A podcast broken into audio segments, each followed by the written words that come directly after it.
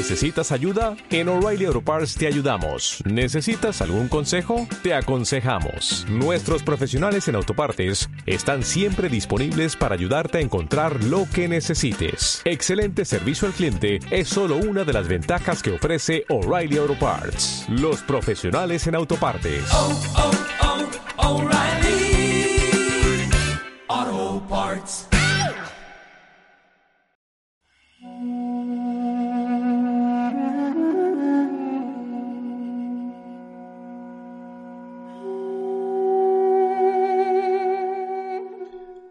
Mi nombre es Álvaro González Y mi nombre es Ángeles Soto. y os damos la bienvenida a Sendero a la Nada, un programa dedicado a la espiritualidad, a la psicología del autoconocimiento, a las religiones comparadas, la simbología y en definitiva a todos aquellos temas relacionados con las cuestiones del espíritu. Hoy vamos a realizar un programa en el que vamos a, a tratar eh, aspectos prácticos de nuestro día a día en referencia a cómo vivimos la espiritualidad en nuestra cotidianidad. Hemos tocado este tema de diferentes formas dentro de, nuestros podcasts y también de nuestros cursos y hoy vamos a hacer una enumeración en la cual vamos a hablar de los diferentes aspectos que configuran nuestra vida particular de cada cual, tanto a nivel, digamos, en soledad, cuando estamos eh, en, la soledad de nuestra casa o dando un paseo o incluso en el trabajo, hasta la forma en cómo nos relacionamos con los demás y el entorno. También vamos a, continuar con estas secciones que comenzamos en el programa anterior. Vamos a hacer una, pequeña reseña, una recomendación de, libros que a nosotros nos parecen interesantes para, profundizar en, la espiritualidad. Y también vamos a hablar un poco de simbología y vamos a verla desde el, desde el punto de vista tradicional y luego también cómo se puede aplicar eh, en los sueños a rasgos generales, ¿no?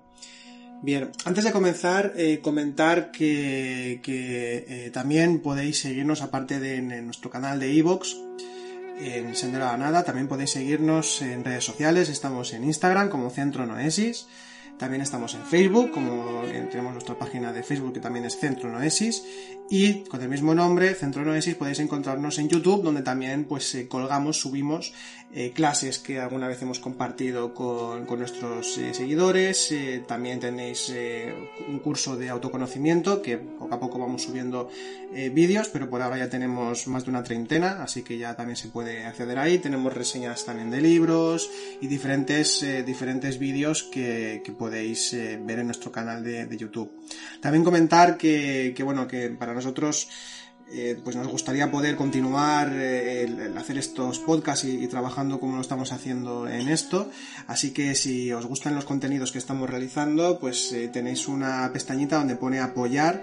Podéis apoyar con un euro con 50 al mes si, si os parece bien, si os gustan estos contenidos y así pues también nos animáis a continuar y a mantener pues este, este podcast.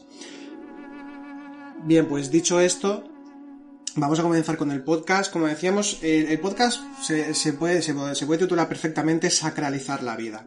Independientemente de la, de la religión a la que pertenezcamos, o si no pertenecemos a una religión concreta, pero intentamos tener una filosofía o caminar eh, una vía espiritual, pues eh, evidentemente eh, de alguna forma u otra hemos tenido la experiencia de lo sagrado, por eso tenemos búsqueda espiritual. Cuando hayan de lo espiritual es porque aunque no le podamos poner un nombre concreto a esto de búsqueda espiritual o, de camino espiritual, siempre que cuando hay anhelo quiere decir que hemos notado, que hemos, eh, hemos presenciado, que hemos eh, experimentado algo que va más allá de la vida cotidiana, que va más allá de uno mismo, que va más allá de lo evidente, de esa vida mundana, del nacer, crecer, eh, desarrollarse, reproducirse y morir prácticamente. Eh, hay algo que va mucho más allá, por eso estamos aquí, ¿no? También nosotros, Ángeles y yo, compartiendo todo esto y también las personas que nos escucháis, pues también habéis vivido eso de una forma u otra. Entonces, eh, claro, cuando empezamos, eh, cuando empezamos a notar todo esto, eh, esa, ese aspecto sagrado, esa esencia en nosotros, esa chispa divina, que se llama de tantas maneras, el alma, el ser, se puede llamar de muchas maneras, aunque también tiene sus matices, pues claro, tenemos esa búsqueda. ¿Y qué sucede? Pues que comenzamos a buscar más seriamente, porque queremos, tenemos sed de, esos conocimientos, de, esas vivencias, de, ese desarrollo interior. Y claro, hay como una especie de choque. Normalmente, no digo que sea siempre. El choque al que me estoy refiriendo es el choque que puede haber entre la vida más cotidiana, puede ser el trabajo, la familia, las amistades, los diferentes ámbitos que componen lo que conocemos como vida mundana o vida horizontal, y la vida vertical, esa vida espiritual que eh, por valores, por consideraciones, por matices, por experiencias, parece que no casa del todo con las características que tiene la vida mundana. Entonces, esto muchas veces podemos, y lo voy a decir claramente, es una justificación, es una cosa que ponemos, pero podemos considerar, decir, es que claro, yo solamente puedo dedicarme a lo espiritual o puedo tener estas experiencias cuando estoy en la sala de meditación, cuando estoy leyendo, cuando estoy con el grupito con el que comparto estas cuestiones, o cuando escucho un podcast o veo un vídeo, todo este tipo de, ¿no? de, de contenidos relacionados con la espiritualidad, es ahí donde yo puedo desenvolverme espiritualmente. Pero no es el caso, de esto lo hablamos constantemente, ¿no? Que hemos de estar en el mundo sin ser del mundo, como por ejemplo encontramos en la Biblia, y es un, aforismo, un axioma eh, tradicional. Eh, constantemente se dice que debemos vivir, la vida espiritual porque realmente la vida espiritual lo abarca absolutamente todo, pero esto a nivel, digamos, psicológico, a nivel de experiencia eh, del día a día, pues nos puede costar, nos puede costar esa idea, esa noción de sacralizar la vida en sí misma, ¿no? Entonces em, queremos enumerar, vamos a enumerar eh, ocho, aspectos que componen lo que es nuestra vida tanto a nivel, digamos, más interior o a nivel psicológico, incluso a nivel físico, como vamos a ver, y luego también en la relación con los demás, el entorno, el trabajo y todo lo que... Es decir, todas las características, o muchas de las características que componen nuestro modo de vivir. Es decir, desde el habla, pasando por la, por la alimentación, o la forma en cómo nos relacionamos eh, con el trabajo y con los compañeros que tenemos en el trabajo. Sí, porque realmente cuando, cuando hablamos de sacralizar la vida, nos referimos a algo que a veces no se entiende totalmente cuando se tiene cierta búsqueda espiritual o mucha búsqueda espiritual, ¿no? Entendemos que la búsqueda espiritual, a veces mal entendido, que es para una parcela de nuestra vida, es decir, en un momento determinado, eh, aparte de toda mi vida, relación con mi familia, con mi trabajo, con mis amistades, mis hobbies, etcétera. Aparte de eso, tengo una afición o tengo una búsqueda, una llamada que es la espiritualidad. Y entonces, de alguna manera, parcializamos o parcelamos más bien esa, esa realidad. Y luego nos quejamos de que no tenemos resultados, de que, bueno, que es muy difícil realmente avanzar en este camino. Y la problemática está precisamente en eso. La problemática está en que cuando encontramos esa espiritualidad, lo que hacemos es adaptar la espiritualidad a eh, nuestra vida metiéndolo en, un rinconcito más. Es decir, de todas las cosas que hacemos, la espiritualidad es algo más. Y sin embargo, realmente la, búsqueda espiritual, la, espiritualidad en sí, es todo lo contrario, es desarrollar progresivamente una inteligencia espiritual que te va a poder permitir llevar lo sagrado a cualquier faceta de tu vida. O sea, la, la espiritualidad en sí nunca, jamás puede ser una faceta solo sino que realmente es un estado, es una forma de vivir, es una manera de impregnar cualquier actividad, cualquier pensamiento, cualquier acto que hagamos en nuestra vida, tiene que, estar impregnado, se impregna de esa espiritualidad. Por lo tanto, cuando esto entendemos esta realidad, cuando la asumimos como, como algo nuestro, como algo que es importante, vamos viendo cómo realmente toda nuestra realidad va cambiando. Aún así, el tema este, como, como bien ha dicho Álvaro, lo, hablamos porque a veces no es fácil entender cómo podemos sacralizar esa, esa vida, ¿no? nuestra existencia, cómo podemos realmente llevar esa espiritualidad a lo que hacemos en el día a día. Hoy vamos a hablar entonces de ocho ejemplos, hay múltiples, cada uno puede, debe, debe de aplicárselo realmente si quiere a, su vida y ver que hay muchísimas facetas donde realmente podemos aplicar esto. Pero sobre todo entender eso, de que la espiritualidad nunca, jamás será una faceta de la vida. Bien, pues sí, el, hecho de, tener presente que la espiritualidad no es algo que esté solamente, como dices, en un rincón de, la vida, ¿no? sino que, que una parcelita de la vida, del, tiempo de, de nuestro día a día, el entender que debería ocupar toda nuestra, nuestra vida entera, dentro de, de la capacidad que tengamos para eso, ¿no? dentro de, nuestro nivel de ser, por decirlo así, pues eh, dentro de, toda, de toda esa dinámica del día a día, de, toda la, vorágine, ¿no? de, todas las obligaciones que debemos cumplir, si espiritualizamos todo eso, intentamos espiritualizarlo, eh, pues eh, claro, el desarrollo espiritual va a ser más real, va a ser más, más, más integrado e integrador. Y claro, como decíamos, podemos decir, sí, espiritualizar la vida, pero ¿cómo? Por eso hemos, enumerado ocho puntos. También os invitamos que en los comentarios, si queréis ampliar más puntos o queréis eh, eh, añadir algo más sobre los puntos que vamos a comentar, pues te, encantados, ¿no? También que la cuestión es que compartamos y, esto es lo que hace que, que este se convierta en algo vivo y dinámico y esto nos ayuda eh, a todos, nos enriquece a todos, ¿no? Bien, pues eh, precisamente hemos hecho una lista de, ocho aspectos porque eh, así de esta forma lo que hacemos es diseccionar nuestro día a día, diseccionar de qué forma concreta y precisa eh, podemos sacralizar aspectos de nuestra vida. Porque si hablamos simplemente de, ah, hay, que hay, que sacralizar la vida, vale, pero ¿cómo? ¿De qué manera? ¿no? con, qué herramientas? ¿O hacia dónde me dirijo yo para sacralizar la vida? Porque entonces entramos en el ámbito de una ambigüedad o de una confusión o de una generalización que realmente no nos lleva a ninguna parte. Entonces hay que ser precisos lo mayormente posible. Bien, pues una de, una de las primeras eh, muy importantes, vitales, eh, en lo que es la vida humana es la palabra. Es decir, ¿de qué forma podemos sacralizar eh, ese, aspecto de la vida que es la palabra, el lenguaje, el uso del lenguaje? El lenguaje ya, ya de por sí es comunicación. El lenguaje es un aparato creador también. únicamente tenemos órganos creadores sexuales, eh, con los que se pueden tener hijos o hacer creaciones internas a nivel alquímico, sino que también eh, tenemos otro útero, que esto es una expresión que usa a veces Ángeles y es que es muy acertada porque el útero es algo que crea, y es que eh, tenemos en la garganta, de las, cuerdas vocales, tenemos otro aparato creador que puede ser creador o destructor, que es la palabra. Como ya hemos hablado mucho de, este, de este, tema dentro de, dentro de, un podcast que, que hicimos ya hace algún tiempo, eh, vamos a, incidir en, los puntos fundamentales del uso de la palabra como sacralización. Entendemos que cuando hablamos de la palabra, la palabra eh, es un reflejo realmente de la, de la, creación en sí misma. Es el lenguaje simbólico universal por excelencia, además, cuando hablamos de la palabra. De hecho, la palabra es eh, el reflejo el movimiento del silencio, se entiende a nivel tradicional. Y cuando hablamos del silencio a nivel tradicional y espiritual, estaríamos hablando en sí mismo de lo sagrado, de lo que va más allá de la materia, de lo que es eh, lo consciente, de lo que es lo, lo, espiritual en sí mismo.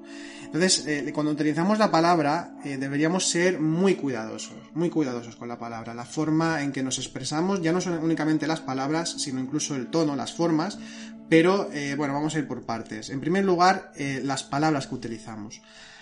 Eh, todo, y esto también lo dice la tradición y, lo hemos repetido varias veces, todo es vibración, todo es, todo es patrón de forma, todo tiene una forma, una vibración, una, una sutilidad o densidad determinadas.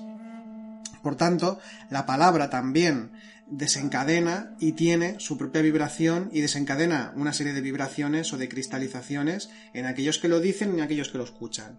Por tanto, cada palabra dicha es importante, tiene mucha más importancia de la, de la que creemos. De hecho, palabras que podamos escuchar de otros o palabras que nosotros podamos decir despiertan eh, estados psicológicos, si son malas palabras, despiertan estados psicológicos en los demás, ya puede ser malestar, puede ser ira, puede ser gula, puede ser lujuria, el uso de la palabra eh, desencadena estados internos de diferente forma, no solo en lo, egoico, sino también en lo consciente, si escuchamos palabras inspiradoras, palabras incluso amables, palabras eh, que además estén dirigidas hacia el espíritu, por poner un ejemplo, pues entonces estamos utilizando la palabra de una forma sacra, de una forma que está destinada a, alimentar al alma, al espíritu.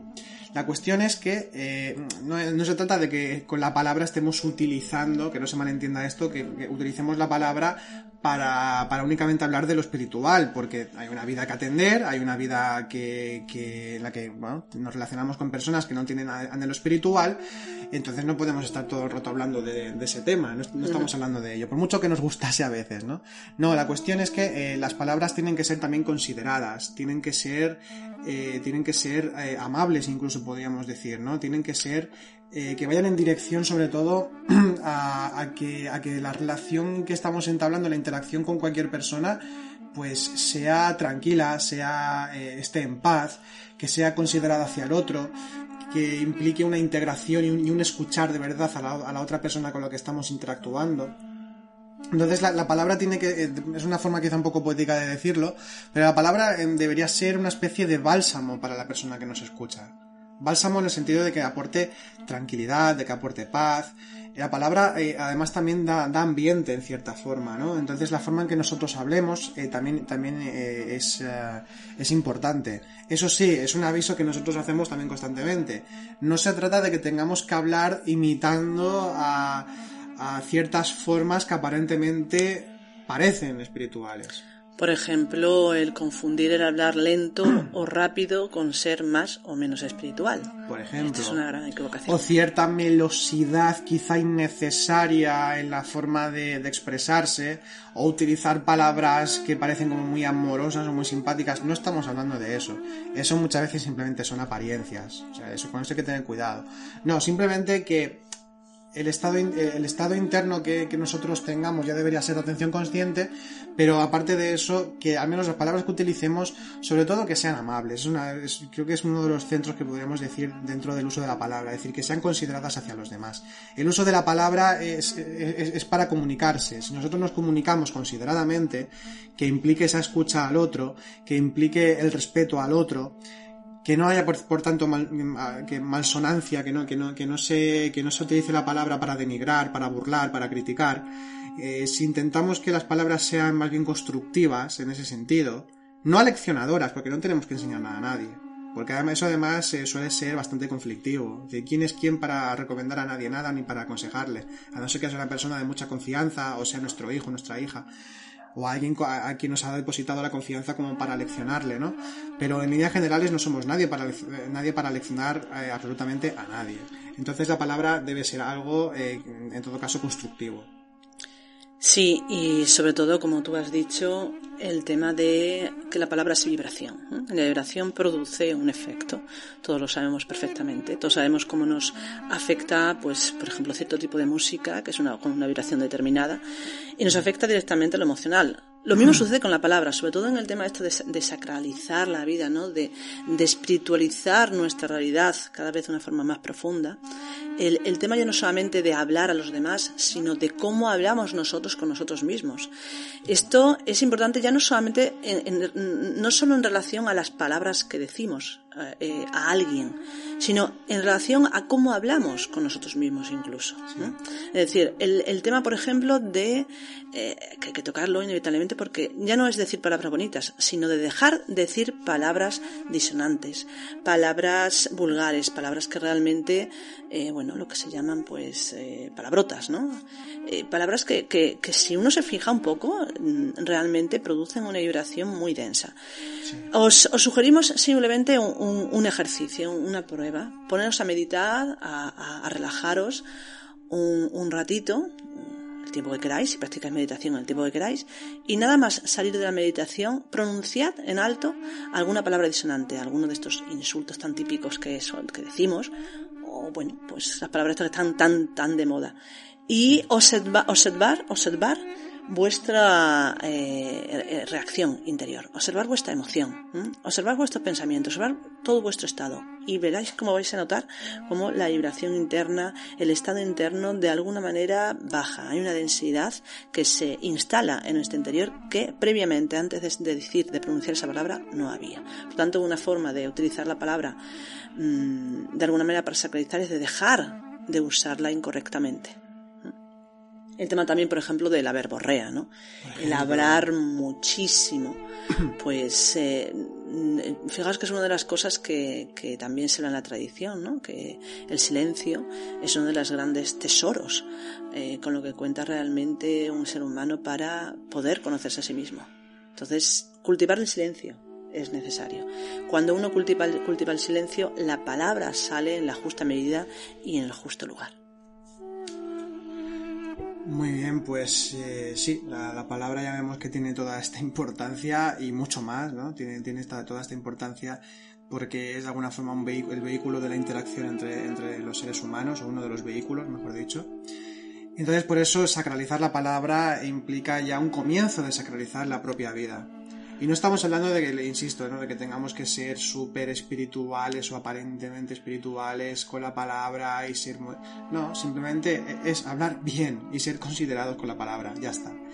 Bien, otra, otro, un segundo punto que, que, también tiene una grandísima importancia es el alimento. Pero cuidado, no vamos a hablar de qué comer cada cual sabrá. Nosotros no somos ni nutricionistas, ni consideramos que una forma de comer u otra sea más ética o más espiritual o menos espiritual. Nosotros no vamos a entrar en eso, porque no es el campo que nos interesa, no, no, estamos en eso. Entonces, eh, cada cual que, que, escuche su cuerpo o que dentro de, de su propia ética subjetiva particular, porque no es objetiva, sino particular, que cada cual escoja la forma en que eh, el alimento pues sea lo mejor posible para uno mismo, para el medio ambiente, eso es otra historia. No, estamos hablando del hecho de sacralizar el mismo acto de comer. Comas lo que comas, el mismo acto de comer. Sacralizar el acto de comer, de hecho, en las diversas tradiciones eh, ya nos encontramos con, con, que antes de comer se suele hacer alguna oración, se suele, se suele dar las gracias. Se bendice el alimento. Se bendice el alimento, exactamente, se bendice el alimento para que nos siente lo mejor posible. Entonces se trata de eso, ¿no? De que cuando estemos comiendo por un lado, pues eso, podemos pues, bendecir la comida, ¿no? Decir agradecer a la divinidad o agradecer a, al término que nosotros utilicemos, a la idea que tengamos de lo divino, de lo sagrado, pues eh, utilizar esos términos, utilizar esas creencias o esa experiencia que hemos tenido de lo sagrado, pues que esa experiencia de lo sagrado eh, esté en nosotros mientras estamos comiendo, que esté en la comida. Eh, de hecho, la comida es en sí misma un ritual. La comida es un ritual que también se ha desacralizado con el paso del tiempo, pues porque ahora normalmente se ve la televisión o, o bueno, o sencillamente se mira el móvil cuando estamos en el descanso del trabajo, que esto mucha gente también lo hace o bueno, o estamos a otra cosa como algo que, apenas tiene, tiene valor o importancia, ¿no? El, tema de, la alimentación en el ámbito de lo sagrado, de sacralizar lo que es el alimentarse. Recordemos que es uno de los tres tipos de alimentos eh, em, que, nutren al ser humano. Entonces es importante tenerlo en consideración de que gracias a la comida al alimento a, y también a la, bebida, pues que esto nos permite continuar viviendo y, que es una dádiva, es, es, un regalo de la divinidad, de, la, de la, madre tierra también, si lo, si lo queremos pensar de esta forma. Y, entonces eh, el sacralizarlo es muy importante. Pero no solamente el hecho de antes de comenzar a comer bendecir la comida o hacer una oración o, o el, el dar las gracias, ¿no? Sino el mismo acto de comer, ser conscientes de que estamos masticando, saborear la comida, eh, el estar eh, conscientes, intentar estar conscientes de, eh, mientras estamos comiendo. Esto también es una forma de sacralizar la, la, comida, también es bueno para nuestra propia digestión, es bueno para nuestros procesos de, de la atención consciente, del, cultivo de la atención.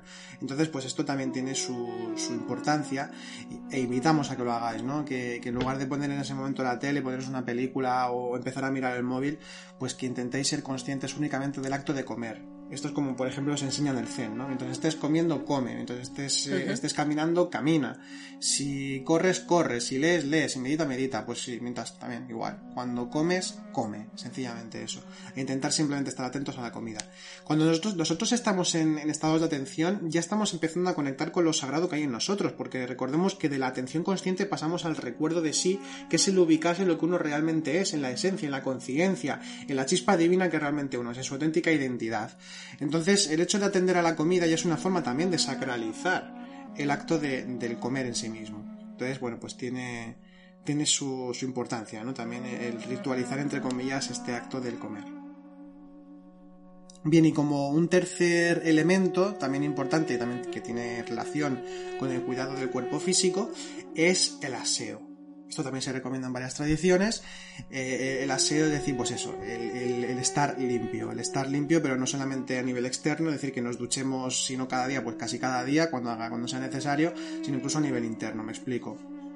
A nivel externo, por un lado, el, hecho de ducharse o de bañarse, eh, ya de por sí es un acto sagrado, es un acto de purificación incluso del cuerpo e incluso a nivel energético también. Y que aparece en todas las tradiciones, como previo a, realizar algún ritual o alguna ceremonia.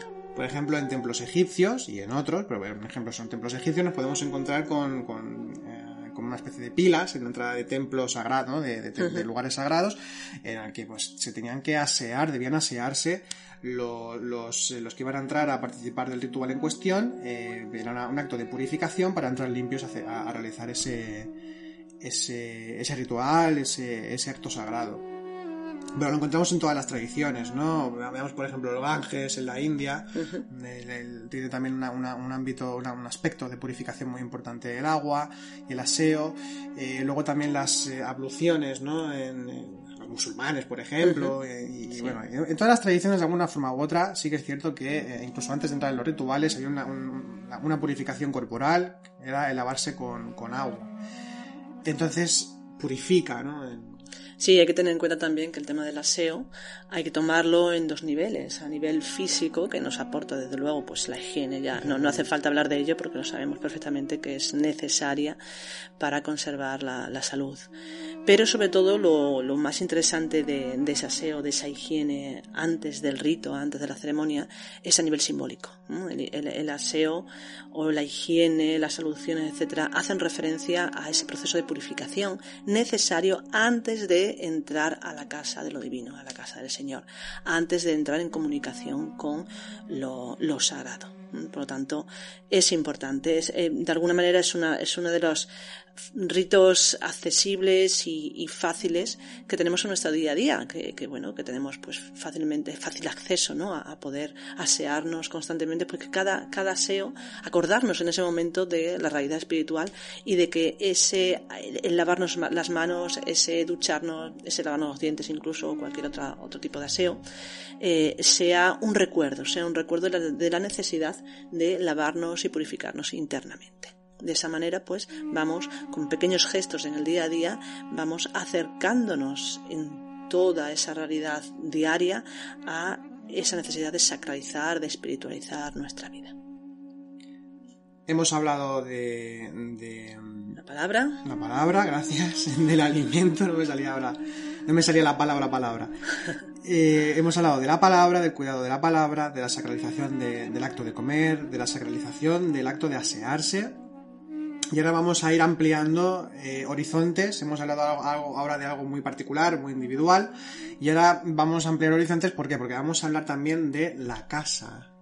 La casa. El intentar que la casa esté. Es decir, el lugar donde vivimos. El lugar donde vivimos, exactamente. El, hogar, sí, bueno, el piso, el, hogar. Eh, intentar que, que, sea un lugar armonioso dentro de las posibilidades que tengamos de cada casa. Es decir, no, cada cual tiene que adaptarse a las circunstancias en las que está. Pero independientemente de eso, eh, eso no, no quita, aunque tengamos una casa más pequeña o más grande, aunque por las circunstancias podamos tener una sala de meditación o no en, nuestra casa, eso no importa.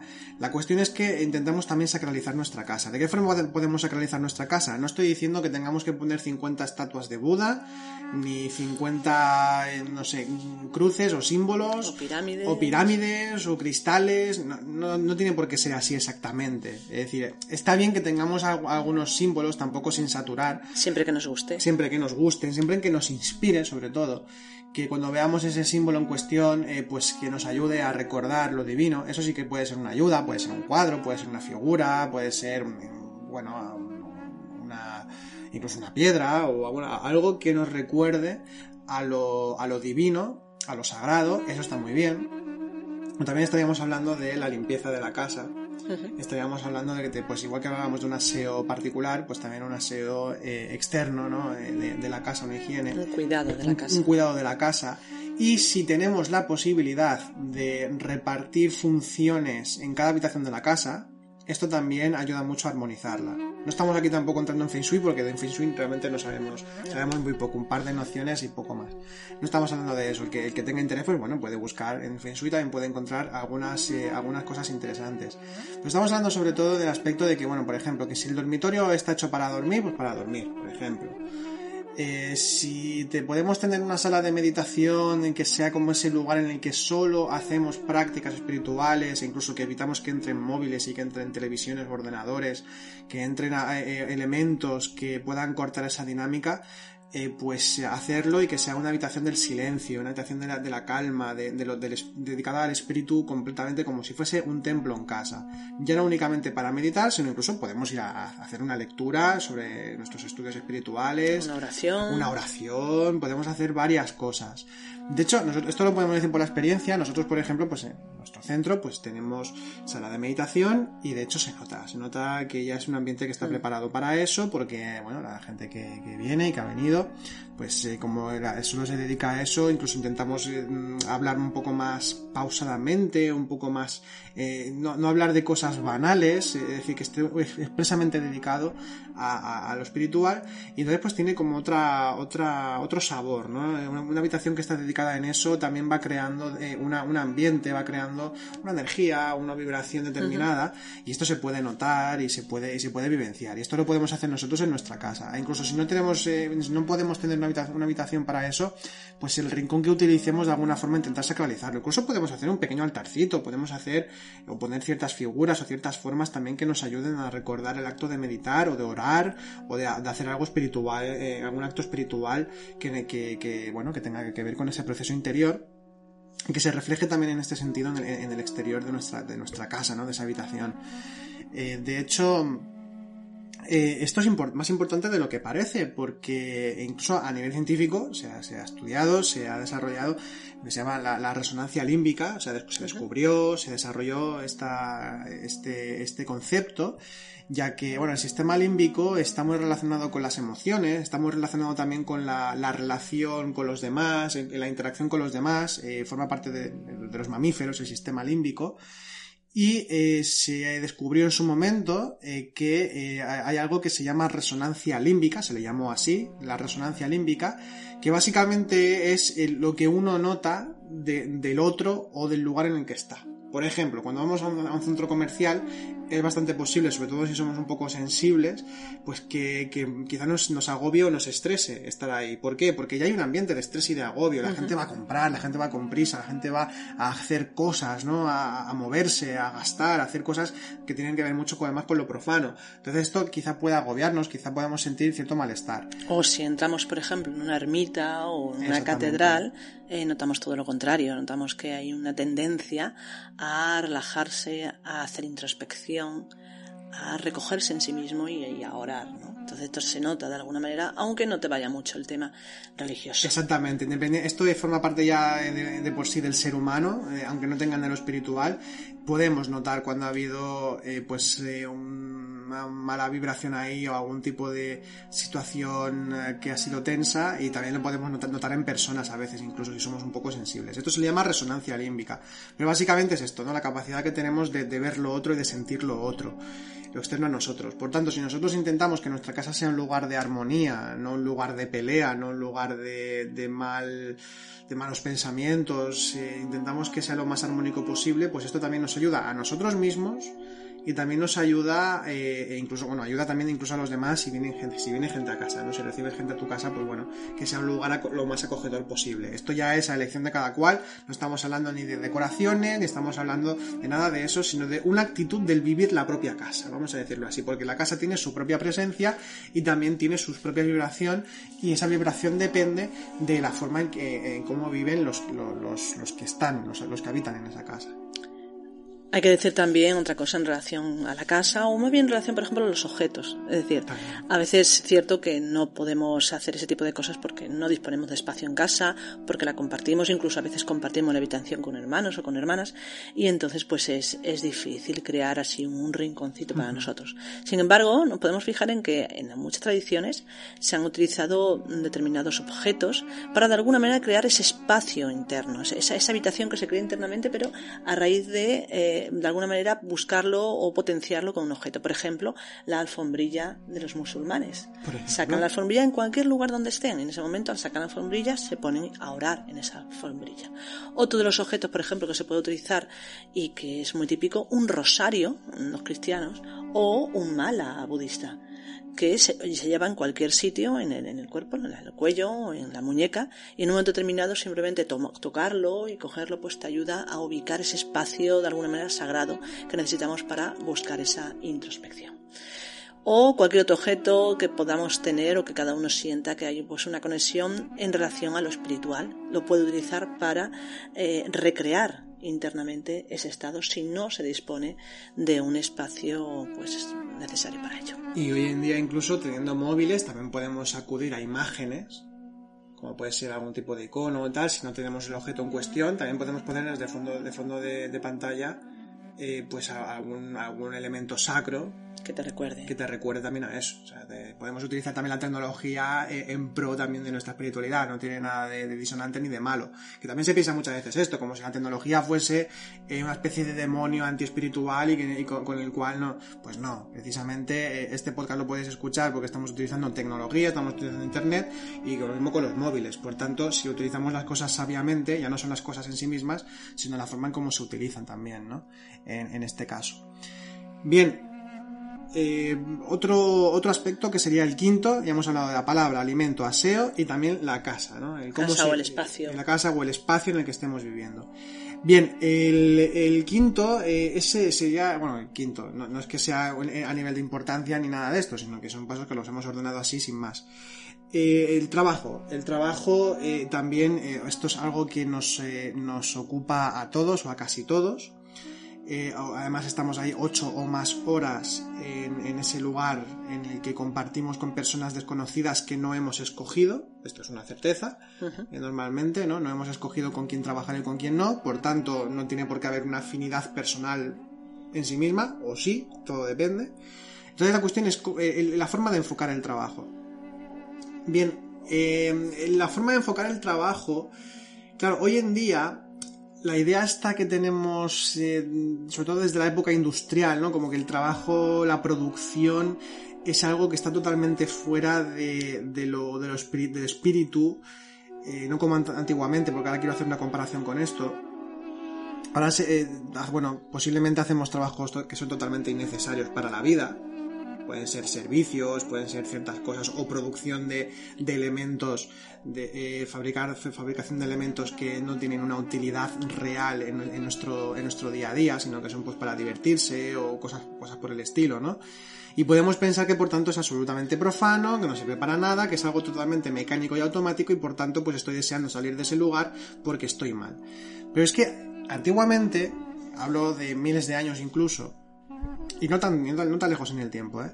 Pero antiguamente las personas, eh, o sea, cuando trabajaban, cuando iban a emprender cualquier, cualquier función, eh, sacralizaban su propio trabajo. en, culturas arcaicas, y lo podemos estudiar en muchas tradiciones antiguas, tradiciones antiguas, el, por ejemplo, el acto de ir a pescar, el acto de ir a cazar, el acto de, de forjar una cuchara o una espada, el acto incluso de cocinar, eh, como puede ser por ejemplo en el budismo zen o en el budismo chan también en, China, eh, que, donde el papel del cocinero del monasterio pues es importantísimo y tiene que sacralizar por tanto el acto de cocinar para los demás.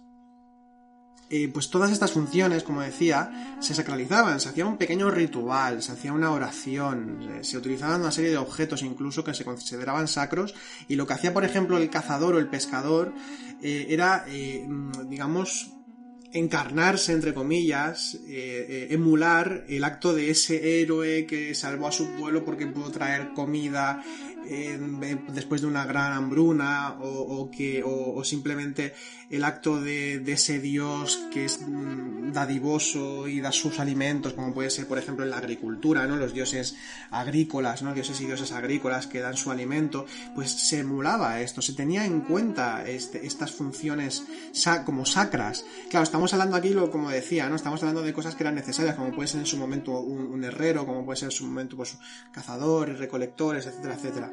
Pero de todas formas nosotros podemos sacralizar nuestro trabajo a nuestra manera. Puede haber algún aspecto de, ese trabajo que estamos haciendo eh, que, podamos eh, sacralizarlo, que podamos pensar o podamos enfocarlo de, una manera espiritual. Por tanto, nos podemos encomendar, perdón, a, lo sagrado cuando vamos a entrar, como, como un acto sagrado como tal, que estamos, estamos contribuyendo de alguna forma eh, no, solo a la sociedad, sino incluso en la relación con nuestros compañeros. Eh, entonces sería sacralizar el acto de trabajar, el acto de ese movimiento de, crear, ¿no? de, honrar, honrar a, los dioses, en, el caso, en este caso como se hacía tradicionalmente, y... Que sería Antiguamente realmente lo que, lo que se hacía, que es lo que podemos nosotros hacer también, entenderlo de esta manera, es entender que toda función en la sociedad, en la vida, tiene un valor sagrado. Tiene un valor sagrado, un valor de eh, supervivencia y, de vida, ya no solamente de supervivencia, sino de expansión de la vida, ¿no? Y interrelación entre todos. Entonces, si, si uno entiende eso, antiguamente se entendía que esas funciones, esos trabajos habían sido enseñados y dados por los dioses, como por ejemplo la diosa Ceres en relación a los cereales y al cultivo, etcétera, ¿no? Hay, hay muchísimos, ¿no? Pues eh, cuando el agricultor eh, sembraba el cereal, recogía el cereal, etcétera, lo que estaba haciendo era emular realmente ese acto sagrado de la divinidad Ceres, de, la diosa Ceres, y eh, de alguna manera se convertían como no emisarios, pero sí servidores de la divinidad y, en el acto de dar fundamentalmente ¿no? por lo tanto el trabajo se convertía en un acto necesario para las subsistencias eh, para subsistencia perdón y en un acto eh, eh, que realmente verificaba la, la, realidad sagrada de todo lo que se hace. Entonces estamos haciendo estamos diciendo que esto podemos llevarlo a hacerlo en nuestra realidad en nuestro día a día. Ya no solamente se trata de ver hay muchísimos trabajos que son necesarios para la existencia totalmente necesarios, como puede ser la agricultura, como puede ser la pesca, como puede ser mm, la construcción, como puede ser un sanitario, un sanitario y tantos y tantos y tantos, tantos que son muy necesarios. Pero hay otros trabajos que quizás no lo son, porque hemos desarrollado una sociedad donde se hace, hay muchos servicios, pero claro, no son eh, eh, necesarios para la subsistencia del ser humano. Pero sin embargo, si nos fijamos en otro aspecto, si nos fijamos en el aspecto de lo que sería el arte, la necesidad de desarrollo de eh, una filosofía de vida, un entendimiento de la realidad y un entendimiento de lo que somos a nivel profundo. En ese sentido sí que podemos entender entonces que hay, trabajos que aunque no sean necesarios para la subsistencia, sí son necesarios para el desarrollo de lo que somos como humano, como puede ser pues cualquier tipo de arte y otras y tantas y tantos. Entonces, en ese sentido, entendemos que eso sería eh, el sacralizar nuestro trabajo, hacernos conscientes de que lo que hacemos tiene una razón de ser, de que tiene eh, una realidad espiritual más allá de lo que nos pensamos.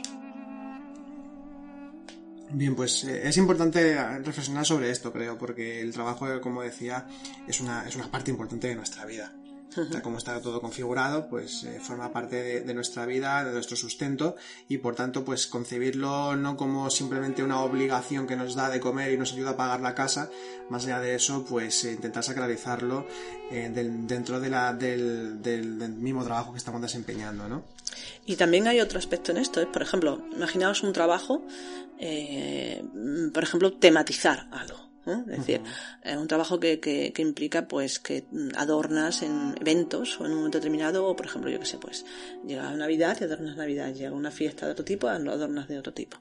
Bien, esto si uno lo piensa, ¿no? Dice, bueno, ¿este trabajo sirve para algo? ¿Es necesario? Pues no, no es necesario. Se puede vivir muy bien sin necesidad de adornar las cosas. Pero se puede enfocar de, de dos formas, ¿no? Por un lado decir, bien, es cierto que no es necesario, pero gusta Sí, gusta. Por lo tanto, la gente disfruta. Bueno, pues esa es una parte. Pero hay otra parte que, considero que consideramos que es más importante, que es la persona que se dedica a eso, eh, eh, el, ya no sacralizar eh, el resultado de su trabajo, sino el cómo realiza su trabajo.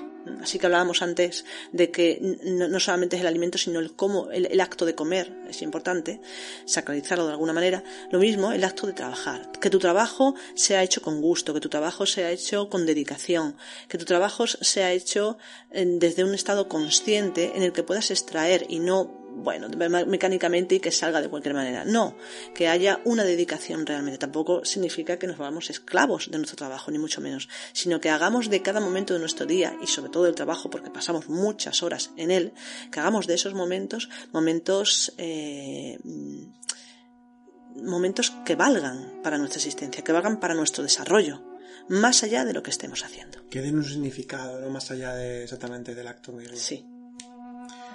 Bien pues ya vemos que tiene una gran importancia que se puede también sacralizar el trabajo por difícil, difícil que a veces pueda parecer. Bien, pues eh, otro, otro punto, el sexto, eh, que son los momentos del día, o también lo podemos llamar los momentos umbral. Le llamamos momentos umbral. llamamos momentos umbral. Bien, momentos del día. ¿Con qué nos referimos a momentos del día? Si nos fijamos un poco cómo vivimos el día a día, pues precisamente diferenciamos muy bien lo que es la mañana de lo que es la tarde de lo que es la noche. Además está todo muy marcado también por las comidas y por lo que estamos haciendo. Sí. Por ejemplo, antes de desayunar, pues es ese momento de despertar, de cepillarse los dientes. Hay una, como una especie, digamos, de experiencia, de, de, tipo de experiencia. Es decir, cada momento del día tiene su propio sabor. Tendría también su resonancia límbica, incluso, podemos decir. También. Bueno, e incluso también eh, dentro de, de la, del hinduismo se habla de los tadwas, eh, que son, digamos, también diferentes vibraciones que tiene cada momento del día. Exactamente. O sea, que incluso y cómo nos afecta. exactamente, cómo nos afecta a nivel psicológico, a nivel energético, a nivel espiritual, a todo. Entonces, eh, vemos que está incluso tipificado, ¿no? En nuestro caso, digamos, eh, de vida cotidiana, pues esto, ¿no? Nos levantamos y ya cuando desayunamos, después del desayuno, ya pues comenzamos a trabajar vamos a trabajar es una dinámica de la mañana hasta que llega el mediodía, que es cuando comemos, y entonces ya luego ya va, a comenzar la tarde, y ya es otro tipo de dinámica diferente, con sus propias actividades, con su propio sabor, con su propio cansancio o con su propia energía. Y luego ya después de, ya cuando llega el momento de la cena, ya tenemos la noche y es otro tipo de dinámica de descanso, de relax, etc. Es decir, nosotros de una forma más consciente o inconsciente ya le damos un valor determinado a cada momento del día. Entonces también se trata de sacralizar eh, esos momentos del día, sacralizarlos. Es decir, cuando por ejemplo sale el sol, pues ese agradecimiento eh, por el nuevo día, que, por esa nueva oportunidad, por poder despertar, por poder desarrollarse, solo son ejemplos. Esto no estamos hablando de que tengamos que hacer esto necesariamente, sino de intentar sacralizarlo desde el ámbito que cada uno trabaje. Es decir, puede ser un agradecimiento de que salga el sol por muchos motivos, ¿no? Eh, o, de que comienza un nuevo día. Incluso a nivel simbólico podemos eh, tratarlo, es decir, ver, la salida del sol o, cuando nos, despertamos en el, en el nuevo día, eh, pues también puede ser un recuerdo del símbolo de lo que es el mismo despertar, de lo que es, por ejemplo, el, en el caso cristiano, el Cristo está muy simbolizado con el este, con la salida del sol, de la luz, de la sabiduría, de, de, la vida, del amor. Pues incluso podemos recordar eso en ese, en ese sentido.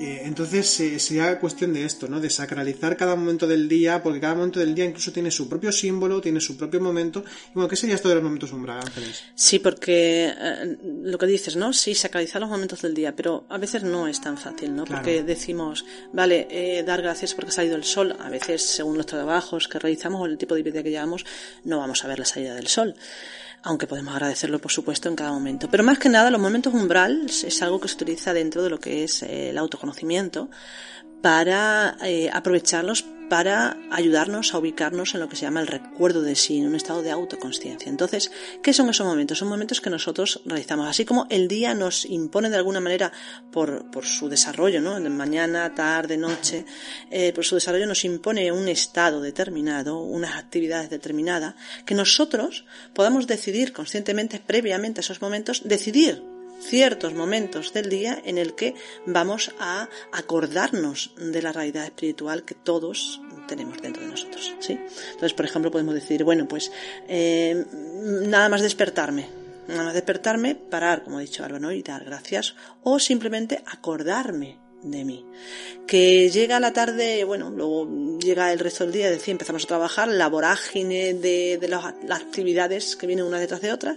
Cuando acaba el trabajo, llega la hora de comer, tenemos que parar, o, más que un parar, hay un cambio de actividad. Dejamos de trabajar, empezamos a comer. En ese cambio, esos momentos se pueden convertir en momentos umbral, es decir, no solamente se trata de que nosotros paremos la actividad de trabajo y vayamos a comer enseguida, sino que en ese momento en el que el trabajo no está, pero todavía no hemos empezado a comer, nos hagamos conscientes, paremos un instante y nos preguntemos a nosotros quién soy, qué es lo que estoy haciendo, hacia dónde voy, o lo que cada uno sienta en ese momento. O incluso podemos parar para hacer una pequeña oración, un pequeño recuerdo de lo que somos a nivel espiritual, etcétera, etcétera. Y eso se va a convertir en momentos umbral. ¿Por qué se llama umbral? Porque es eh, eh, el, tope, es decir, que nos va a permitir pasar de un estado a otro. De un estado de estar eh, trabajando de forma mecánica, sin estar muy consciente.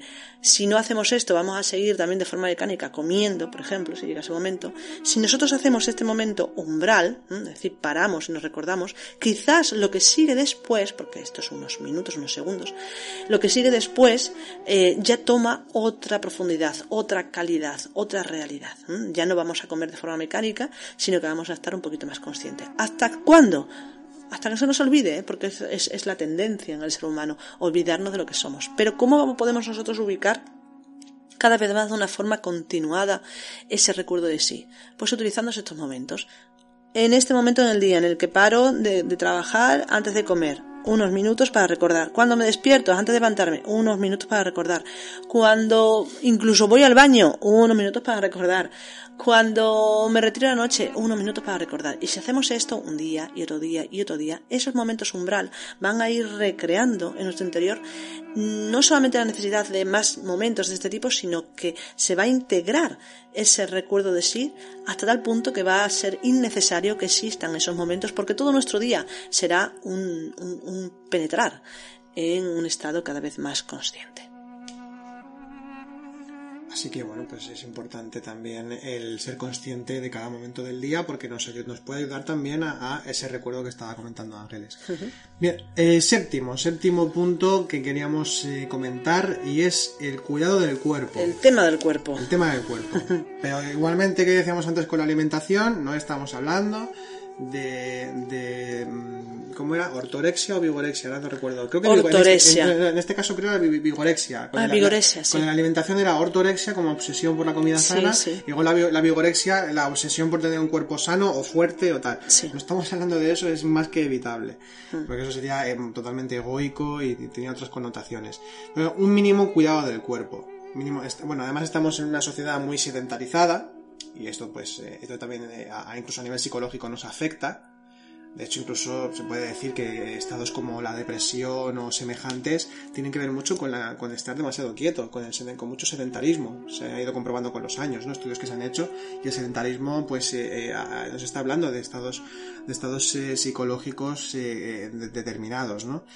pero la cuestión es que el cuerpo a nivel tradicional es un templo es un templo entonces, ese templo eh, debe tratarse como algo sacro, como algo, igual que, igual que a nivel simbólico y no, y no, tan simbólico, se habla del corazón espiritual, no el corazón como órgano en sí mismo, aunque tiene cierta relación, pero el corazón como órgano espiritual se habla de que es un templo de lo divino, pues cuando estamos hablando del cuerpo también, forma parte de esa tríada cuerpo, alma, espíritu y por tanto no tenemos que denostarlo como se hacía antiguamente, ¿no? En algunas tradiciones occidentales y bueno, también orientales que el cuerpo era como algo sucio, como algo despreciable, como algo simple, como simple y burda materia, pues no no es así realmente. El cuerpo también es divino y por tanto, y por tanto el cuerpo también requiere de sus cuidados y ha de ser respetado y ha de ser cuidado. Entonces, bueno, hay diferentes formas en las que podemos cuidar el cuerpo, por ejemplo con el movimiento, diferentes formas en las que podemos eh, sí, bueno, más que, más que un cuidado, el cuidado, por supuesto, eh, ya, ya, conocemos de sobra cómo podemos cuidarnos y sí que es cierto que hay que lograr un equilibrio, ¿no? Por ejemplo, en relación al ejercicio, ¿no? Eh, un poco de ejercicio, un poco de deporte, cada cual a su nivel, porque para esto una de las cosas importantes es que hay que aprender a escuchar al cuerpo. Claro, lamentablemente, si no nos escuchamos a nosotros internamente ni psicológicamente, al cuerpo tampoco lo escuchamos. Pero en un proceso de autoconocimiento, de profundización en la meditación, el recuerdo de sí, lógicamente se va desarrollando también un acierto o profundo recuerdo de, perdón, mm, capacidad de escuchar a nuestro propio cuerpo. Por lo tanto, cuando nosotros empezamos a escuchar a nuestro cuerpo, podemos saber cuál es el ejercicio o la cantidad o la intensidad de ejercicio que cada uno necesita, de la misma forma que también el alimento y el cuidado que necesitamos. Pero también es cierto que se habla ah, de, bueno, de la misma forma que cuidamos nuestra palabra, de que hay palabras disonantes que pueden crear un, corte, ¿no? A, a nivel vibracional, a nivel de estados internos en nuestro interior, lo mismo sucede con ciertos movimientos, movimientos a lo mejor bruscos, y ya no solamente bruscos, hay que entender también que los movimientos, eh, el movimiento se ha tenido en cuenta en todas las tradiciones. Eh, en, disciplinas como pueden ser el yoga, o como puede ser el tai chi, el qigong o las artes marciales o cualquier otra que, bueno, las danzas, danzas sagradas. Entonces, de alguna manera hay formas que, eh, eh, con ciertos movimientos, que no solamente nos van a permitir cuidar nuestro cuerpo, sino también desarrollar esa capacidad de observación eh, en un proceso que implica la integración del propio cuerpo vuelvo a decir, yoga, tai chi, qigong, etc. Y las enseñanzas de este tipo de, tradiciones nos habla de que hay una correlación muy directa entre, bueno, lo sabemos, entre cuerpo y psicología. De la misma manera que nuestra propia psicología eh, afecta al cuerpo, por ejemplo, si estamos tristes, vamos a estar con los hombros caídos, encorvados, o si estamos alegres, todo lo contrario, vamos a ir incluso saltando. También podemos eh, eh, cuidar el, el, movimiento, los movimientos que hacemos para, de alguna manera, potenciar, potenciar estados internos. Si yo, por ejemplo, en un momento determinado me, me encuentro deprimido, deprimida, mm, lo que puedo hacer un poquito es observar cómo está mi cuerpo, cómo estoy sentada, cómo me muevo y hacer todo lo contrario, sabiendo que los movimientos alegres de la alegría implican eh, movimientos ligeros, movimientos mm, ligeros no de rapidez, sino ligeros de, livianos, eh, pues intentar hacer eso, poner la espalda erguida, elevar los hombros, los hombros, incluso una cosa que yo aconsejaría, que sería intentar sonreír. Intentar sonreír, aunque sea una sonrisa forzada, eh, a veces puede ayudar a cambiar un poquito ese estado en el que estamos metidos. Entonces, todo esto sería. Y luego también no olvidemos que hay algunas escuelas que hablan de, por ejemplo, meditación en movimiento, como pues el, el, el que sería una práctica zen donde haces pues la meditación mientras te mueves, mientras andas muy lentamente, y muchas otras. Y no olvidemos, por ejemplo, los eh, filósofos que también lo han usado. Por ejemplo, eran los aristotélicos, ¿no? que eran el, peripato, los peripatéticos, que filosofaban caminando por, sus jardines, por, diferentes lugares y mientras tanto estaban filosofando. El caminar tiene su importancia, pero antes de comentar lo de caminar, quisiera también añadir con el tema del movimiento y, de los, el, gesto. Decíamos antes con el tema de la palabra, ¿no? Que la palabra disonante, malsonante, pues tiene su propia densidad, su propia o su propia sutilidad, dependiendo. También sucede con, lo que hacemos con el cuerpo, los movimientos. Tampoco estamos hablando de que tengamos que imitar a, a, eso, no sé, por ejemplo, maestros tradicionales que vemos una serie de movimientos a imitarlos porque eso no nos va a hacer ya iluminados, no nos va a hacer maestros como, como lo que pretendemos imitar. Pero sí que intentar no hacer gestos eh, vulgares, intentar tener una coherencia incluso en la postura corporal, ya por nuestro propio bien, pero también por cierta mm, armonía con, con las personas con las que estamos el intentar, en ese sentido, cierta corrección en, nuestros gestos, ¿no? Porque, porque es importante también, esto también em, afecta a los demás, ¿no? estamos hablando aquí sobre todo de, también que tiene que ver mucho con la consideración hacia los otros, que es un tema que vamos a comentar. El último punto tiene mucha relación con esto. Y, por ejemplo, la, forma de movernos, la forma de gesticular, todo esto también eh, eh, afecta a, a las personas con las que nos estamos relacionando. Entonces, eh, bueno, cada cual eso también tiene que irlo descubriendo.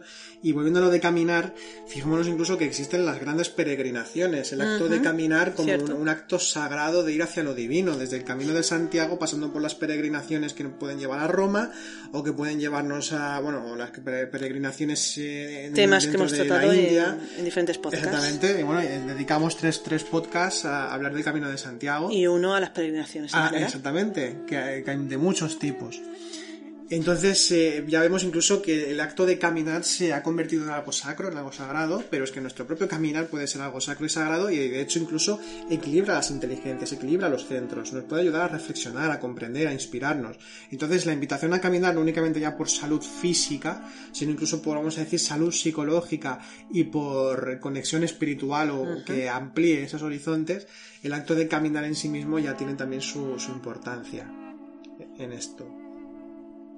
Y bueno, pues ya el octavo y último punto que vamos a tocar en este podcast, pasar un poquito, hemos hablado de la importancia del uso de la palabra, de la forma en que nos alimentamos, pero no en lo que comemos, sino desde dónde, desde, desde qué atención consciente, desde qué recuerdo, el cómo se come. El aseo también tiene su importancia, igual nuestro cuerpo, en nosotros mismos, como en nuestra casa donde estemos habitando, y que haya esa armonía, esa resonancia, mm, vamos a decir, más consciente, más armoniosa. La forma en que también, en cómo enfocamos y, en cómo trabajamos en, nuestro oficio. Los diferentes momentos del día que también nos permiten el poder recordar a lo divino. El cuidado del cuerpo como un templo sagrado, el cual también es una forma de conectarnos y de trabajar hacia lo sacro. Y el octavo, que son las relaciones con los demás en los diferentes ámbitos de nuestra vida. Eh, la primera relación que vamos a tocar, el tipo de relación que vamos a tocar es el matrimonio o el estar emparejado. Eh, de, qué forma, ¿no? La, forma en que nosotros... La pareja, la, pareja, lo que es la pareja, sí. La pareja, un novio, la novia, la mujer, el marido. Eh, entonces, el matrimonio debe sacralizarse. De hecho, el acto de casarse, cuando lo hacemos religiosamente, ya se habla de esa sacralización del matrimonio. Bien, pero cuando... Sí, perdón.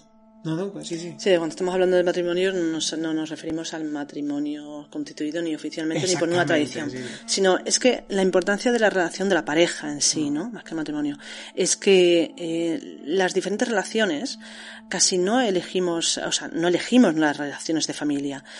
Tampoco elegimos habitualmente la de trabajo. Las amistades unas sí se eligen, otras no tanto, etcétera. Pero la que sí se elige realmente es la de pareja.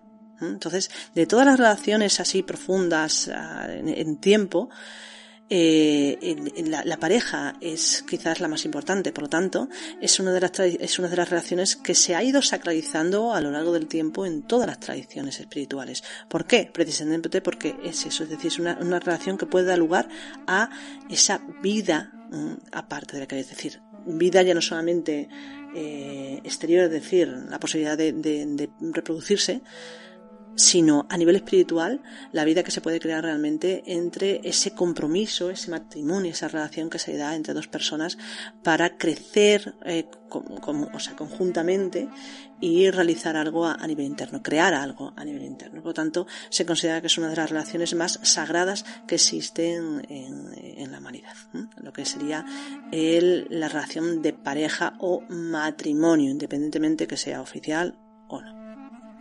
Exactamente, esto, esto sí ya es indiferente, la, la, la interioridad ¿no? de, de, de, esa pareja, de cómo, de cómo se vive, de cómo, de cómo, se, de cómo se desarrolla.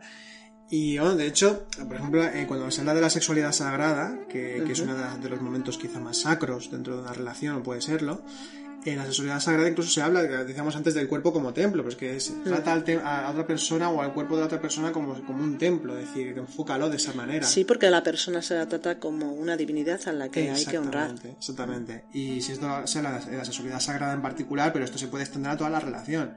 Es decir, si, si, se entiende que todo es una emanación de lo divino, uh -huh. es, una, es presencia de lo sagrado, presencia divina como tal, eh, inmanente, eh, pues evidentemente eh, la, nuestra pareja, que es la persona con la que más convivimos, con la que más tratamos, con la que más estamos, pues eh, hemos de tratarla como, como, esa presencia de lo divino que es, hemos de, tratarla de la mejor forma posible. Debemos eh, entendernos de, esta manera, vivirnos de esa manera. Es, de hecho, esto ya es una opinión muy personal, pero considero que el modo en cómo uno se vive con la pareja eh, debe ser eh, luego también un reflejo de cómo uno se relaciona con los demás, es decir, es la, la, la y forma, consigo mismo. Y consigo mismo, ¿no? Porque, porque, al fin y al cabo también es una especie de espejo también, claro. Entonces eh, tiene una grandísima importancia el modo en cómo nos relacionamos con las personas más cercanas. En este caso es la pareja, ¿no? Si no tiene pareja, pues pueden ser amistades muy cercanas o personas muy cercanas. Entonces es ahí donde realmente está ese desarrollo, que es de lo que vamos también a hablar ahora sobre la consideración exterior y demás, pero bueno, volviendo al tema del matrimonio, de la pareja, pues tiene que ser una relación lo más sacra posible, donde haya comprensión, donde haya eh, eh, amor realmente. Eh, bueno, pero me estoy adelantando porque luego quiero englobarlo todo con el amor universal, ¿no? que es el punto central también de lo que es las relaciones en, en general, pero el matrimonio es uno de los puntos centrales en este sentido, lo que es la pareja, la pareja en sí misma. Y en ese ámbito de lo sagrado, eh, que es el, que puede ser eh, la pareja, ¿no? el matrimonio, ese compromiso mutuo, que esto es muy importante también. Es decir, la, las relaciones serias, no me refiero únicamente de pareja, eh, las relaciones serias entre personas tienen que ver con un compromiso mutuo. Totalmente. Cosa que se está perdiendo cada vez más, desgraciadamente, ¿no? Lo estamos viendo constantemente. Sí, porque cada uno mira para sí mismo únicamente sin tener en cuenta al otro, que hay que compartir la vida. Ahora el compromiso es como si fuese un sinónimo de, de esclavitud o de, de antilibertad y, y, es todo lo contrario realmente, que es bueno, lo que estábamos comentando ahora. ¿Sí? ¿Vas a comentar algo? Ah.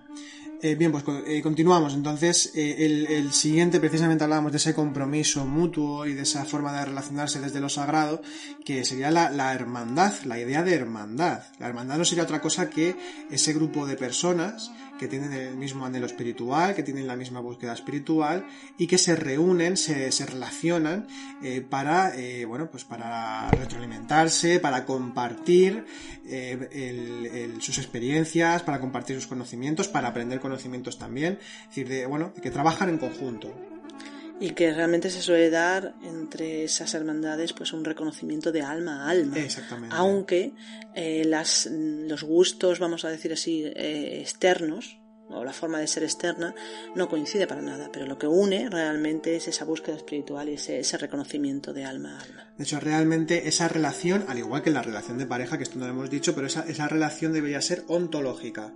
Es decir, debería ser una relación que va más allá precisamente de los gustos personales y de lo que cada uno cree. No, estamos hablando de una relación, bueno, es que lo acabas de decir tú muy bien, de alma a alma, al fin y al cabo es la, la relación eh, que, que, eh, que, es únicamente para ir hacia lo espiritual, que únicamente bueno, puede, parecer como muy utilitarista si se dice de esta forma. Lo que quiero decir es que a veces esos conceptos de relaciones que tenemos, que, son como muy profanos, consideramos, ¿no? Como únicamente, pues si tengo afición por el fútbol o tengo afición por, o, ¿no? afinidad por unos temas en concretos, entonces ya es que ya puede ser una amistad, o, porque me peleo, o porque puedo contar mis cosas de lo que me ha pasado y tal. Bueno, en la hermandad estamos hablando de algo mucho más profundo que todo eso, ¿no? Que, compartir estados psicológicos o compartir aficiones o compartir todo ese tipo de cosas. Cuando estamos hablando de afinidad en este sentido, hablaríamos de afinidad espiritual y que por tanto trasciende las formas y el tiempo. Uh -huh. Y por tanto es una, una, una, relación profunda, una relación de compañerismo, que es esa la hermandad, donde no cabe el egoísmo realmente, sino que eh, es, es una relación en la que haya apoyo mutuo, en el que haya ayuda mutua, eh, con total abnegación, con, eh, con, total consideración hacia, hacia las hermanas, hermanos de compañeros de, de camino y que por tanto es una forma totalmente diferente de relacionarse, de cómo nos relacionamos normalmente con las demás personas. Entonces, bueno, pues cada cual, eh, si tiene esa hermandad, eh, tiene esa suerte también, porque es una suerte poder compartir eh, esto uh -huh. de esta forma, y bueno, pues consideramos que es una forma muy importante de sacralizar las relaciones con las demás personas, sobre todo si hay afinidad eh, espiritual. En el caso de que no haya afinidad espiritual, en el, como puede ser a lo mejor, por ejemplo, con la familia, como puede ser con amigos externos a nuestros intereses o nuestros anhelos espirituales. Incluso compañeros de trabajo. Incluso compañeros de trabajo también, o los vecinos mismos. Uh -huh. Eh, entonces hablaríamos de otro ámbito que es una forma ya de sacralizar eh, el, la relación con los demás y el entorno, que es lo que nosotros hemos hablado muchas veces, eh, que es uno de los tres pilares fundamentales dentro de, de, la vía de conocimiento tal y como nosotros la trabajamos, que es la consideración exterior o solidaridad consciente. Exacto. Que es un acto de sacralizar la vida, es un acto de sacralizar las relaciones, es un acto de sacralizar, eh, de sacralizarse incluso uno mismo. ¿Por qué? Porque cuando estamos hablando de solidaridad consciente, estamos hablando del cuidado de los demás y de lo otro. De tener en cuenta al otro. Exactamente, tener en cuenta al otro. Es la práctica de la ley universal por excelencia, que es el amor universal. Es el reflejo en lo humano, tal y como lo entendemos y como lo, como lo experimentamos, es eh, eh, el reflejo del amor universal, es decir, de, del cuidado al otro sin más sin ningún tipo de deseo eh, subyacente, sin ningún tipo de motivación en este sentido, ¿no? De, que yo saque un rendimiento, ¿no? Un, algo de ahí, ¿no? Un, beneficio. Estamos hablando de que esa consideración exterior, de que esa solidaridad, solidaridad, solidaridad perdón eh, consciente es, eh, es un acto, es el acto sagrado de, hacia todos los seres, hacia todos los seres. Entonces es de una importancia vital. Y, bueno, ¿en qué consistiría este, este eh, cuidado de lo sagrado? Eh, perdón, este cuidado sagrado, esta consideración exterior. Bien, pues eh, precisamente como, como, decía Ángeles, es el tener en cuenta al otro. Es decir, de, que de, de, la forma en como yo me relaciono con las personas, le puedo estar haciendo daño, la estoy escuchando, no la estoy escuchando, le puedo ayudar en algo eh, eh, implica respeto, implica amabilidad, implica cuidado en todos los sentidos. Por poner algunos ejemplos, ¿no? Y Ángeles también puede poner más. Eh, por ejemplo, si vamos a comprar, eh, aquí hablo ahora de una prenda de ropa, por ejemplo, ¿no? Pero también es ayudar al tendero, poner ejemplo este. Es que, por ejemplo, voy a comprar y si veo que hay una prenda de, eh, de ropa que está en el suelo, pues no me cuesta nada recogerla un momentito y dejarla en su sitio por tener un cuidado no solamente de esa camisa, sino del lugar en el que me están ofreciendo eh, una, la, la, ropa, ¿no? Y si compro ropa en ese lugar, o, o estoy en una gran superficie y, y, compro en un supermercado, donde sea, pues el ser agradecido, agradecer a la persona que nos atiende, que nos haya atendido. Exactamente, un poco de, civismo. Exactamente, exactamente. Es decir, dejar a una persona pasar por una puerta o ayudar a una persona mayor o ceder el sitio cuando estamos en el autobús o el metro o el tren. Eh, es decir, este tipo de detalles que parecen que, siempre, que son solamente ah, pues eh, algo social o algo eh, simplemente por educación y tal, tiene una connotación mucho mayor porque es un cuidado amoroso hacia las demás personas es una forma de, ser considerado, sencillamente es eso, ¿no? Es que realmente es mucho más sencillo de lo que parece. Si vemos que está a punto de caerse un vaso o un plato porque está al borde de la mesa, pues no, pasa nada porque lo metamos un poquito hacia adentro, lo empujemos un poco hacia adentro para que no se rompa. También tener un cuidado de la materia en este sentido. Entonces la consideración exterior es un acto sagrado en sí mismo, el, ser considerado. Pero hay una connotación que tiene una, una mm, aplicación importante, la consideración exterior o esa solidaridad solidaridad consciente de la que estamos hablando, que sería eh, la, abnegación. La abnegación. Del mismo modo que una buena madre o un buen padre son totalmente abnegados eh, para con sus hijos, es decir, se lo dan todo sin pedir nada a cambio absolutamente, sino por el simple amor a su, a su hijo o, a su hija. Eh, y, simplemente se entrega, pues esto realmente no únicamente está en el ámbito de los padres, esto está en el ámbito del ser humano. Todos podemos ser absolutamente abnegados. Lo que sucede, y vamos a hablar claro, es que estamos en una sociedad absolutamente egocéntrica, egoísta, en la que cada cual además de alguna forma se ha ido inculcando en el último siglo, se ha ido inculcando la idea de, que uno ha de preocuparse por sí mismo, de que uno ha de preocuparse únicamente por lo que siente uno mismo y que, y que ha de intentar ser feliz a costa de todo y de todos, porque es lo que ahora sucede, se vende de esta manera en muchos lugares. Eh, porque es como, una, era una especie de contrapartida de lo anterior, de que cada cual tenía que tener su propio papel en una familia y, entonces, claro, era como esclavo de la familia. Tampoco nos estamos refiriendo a ese extremo. Lo que nos estamos refiriendo aquí es que ni una cosa ni la otra. Y cuando estamos hablando de abnegación, eh, estamos hablando también de la total entrega, del aprender a desprenderse eh, de uno mismo, a desprenderse de cualquier interés que podamos sacar de cualquier cosa que realicemos, y sobre todo de alguna forma a que uno desaparezca, que uno aprenda a ponerse segundo plano. Y de hecho es una práctica que proponemos en este sentido, que, que, probemos a, estar en un segundo plano a ver qué sucede, qué movimientos psicológicos se mueven ahí, eh, de, intentar destacar o de intentar imponer la propia forma. Eh, la propia opinión, eh, que, intentemos hacerlo lo contrario, a ver qué sucede, ¿no? El guardar silencio o el ayudar aunque no nos apetezca del todo ayudar, que esto a veces también puede suceder, aunque en el fondo sabemos que debemos ayudar.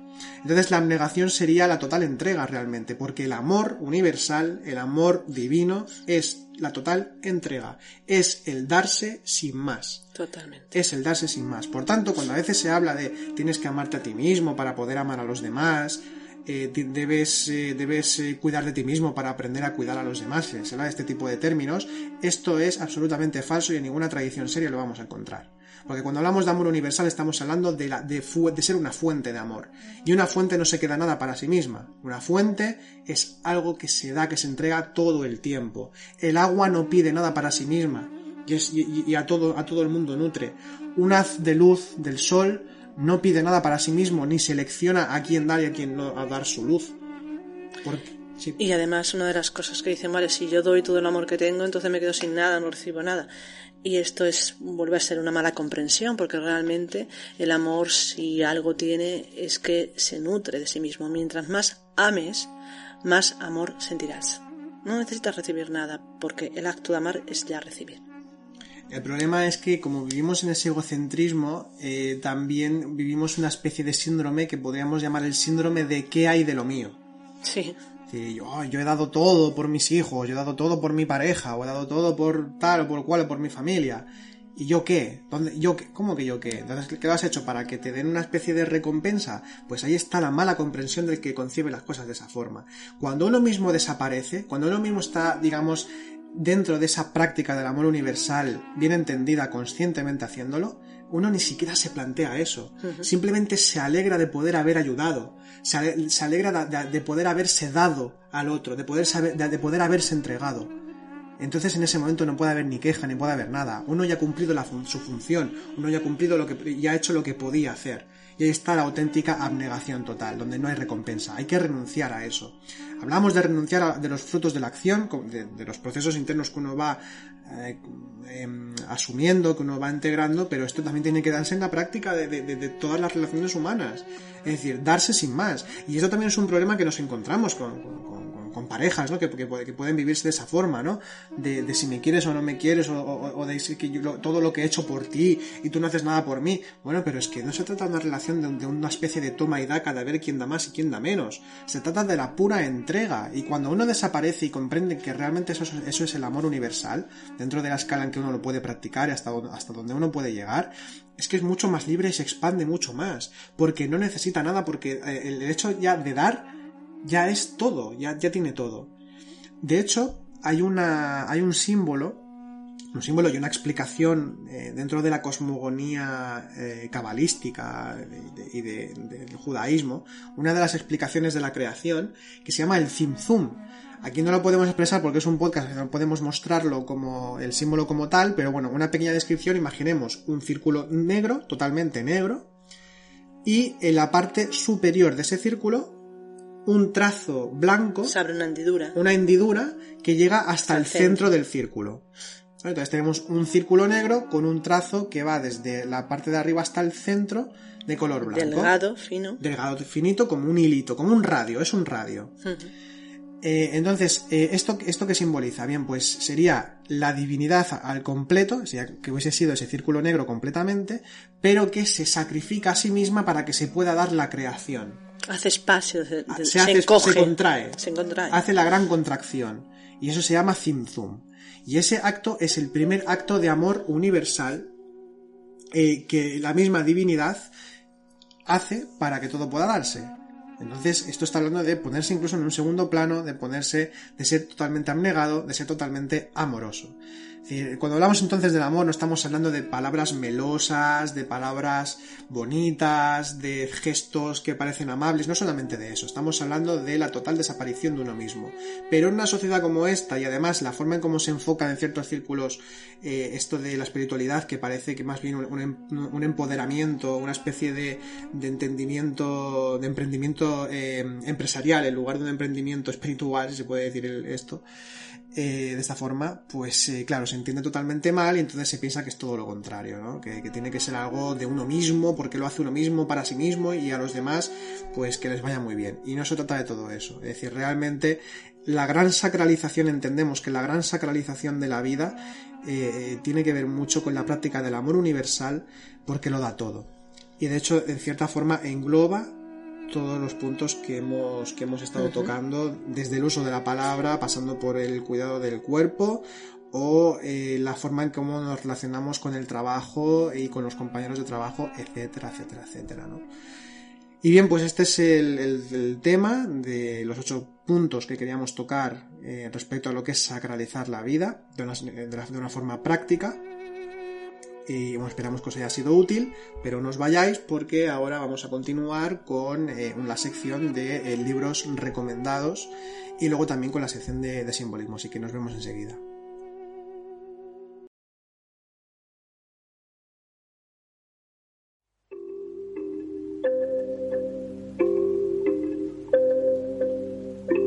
Bueno, pues una recomendación que, eh, que vamos a hacer de libros que para nosotros pues eh, son interesantes, muy interesantes para profundizar en la espiritualidad, en los temas que aquí tratamos y hoy vamos a hablar de, un gran referente que, bueno, los que nos seguís desde el principio en nuestros podcasts habéis escuchado este nombre muchas veces y es Boris Moraviev.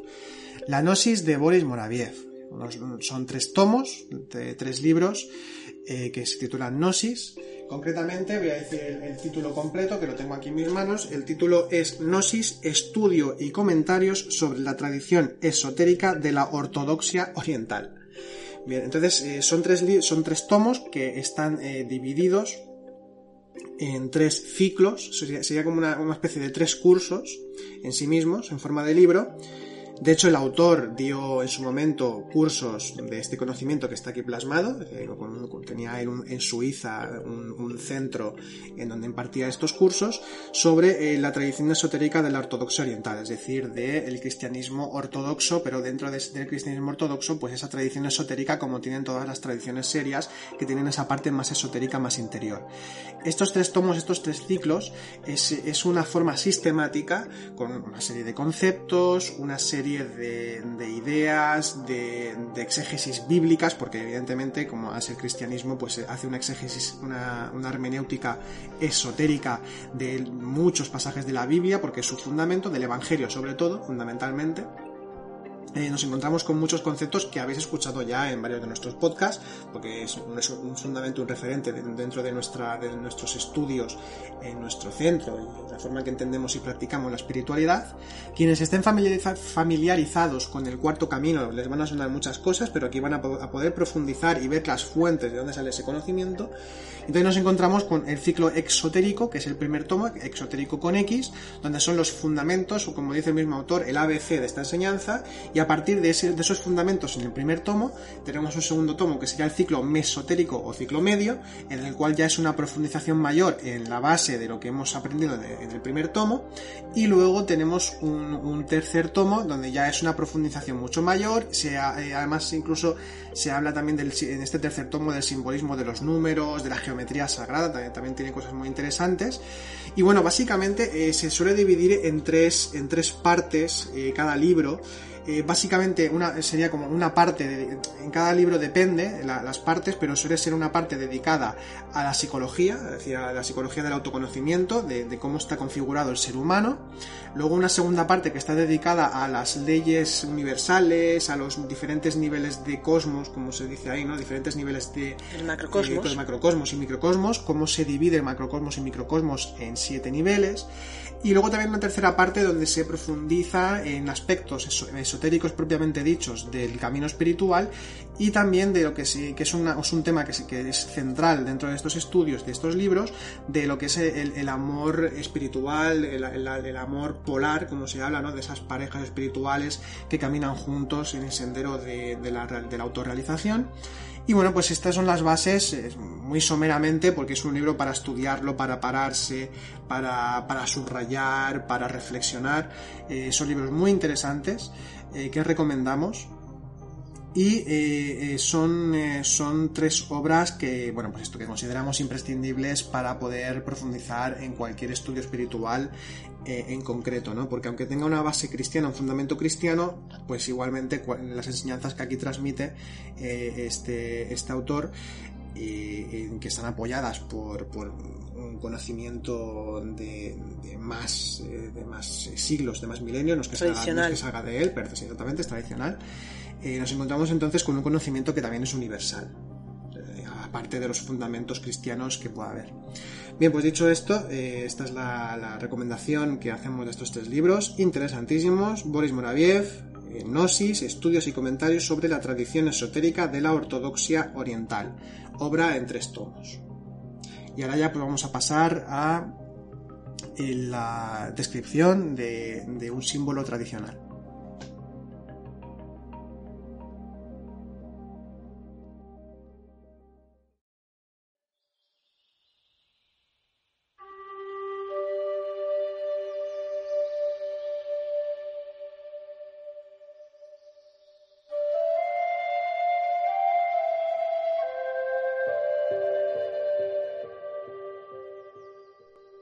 Símbolos.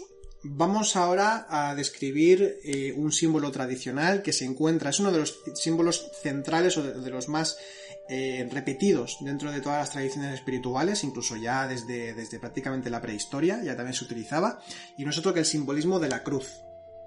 El símbolo de la cruz, ahora lo relacionamos con el cristianismo, pero es un símbolo, como decía, que se, que se repite constantemente y que tiene sus propios significados muy amplios.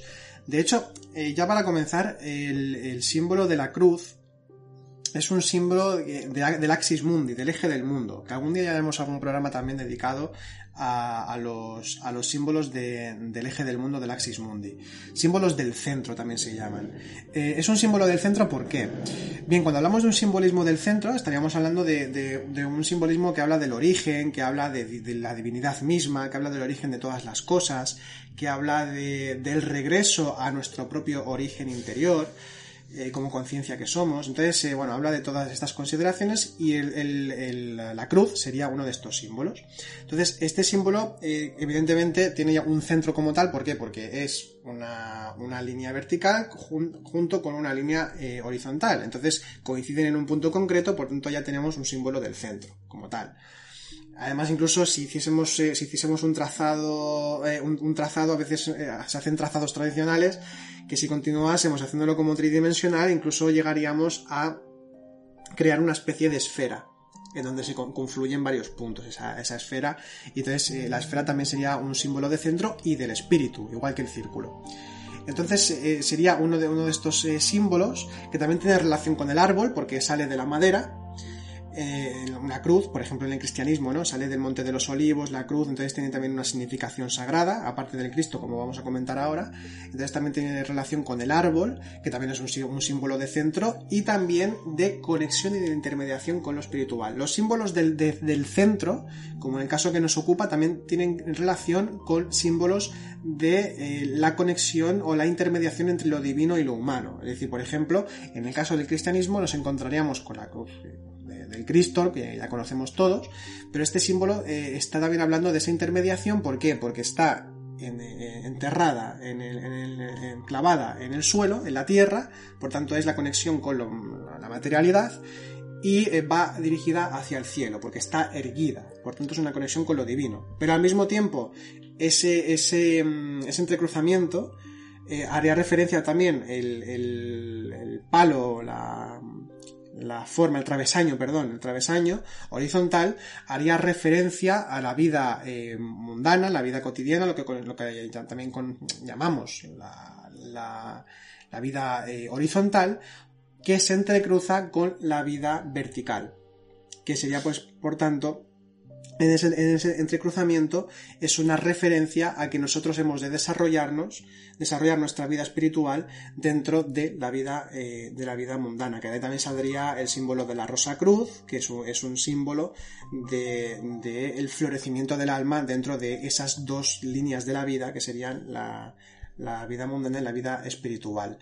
Y justo en relación a eso que estás diciendo, de esa unión entre lo vertical y lo horizontal, es uno de los símbolos fundamentales de, la cruz. Pero bueno, mm, debemos de, decir también que es un símbolo universal que se ha utilizado desde hace milenios y que por lo tanto en unos minutos no podemos hablar de todos sus significados porque son múltiples, son infinitos.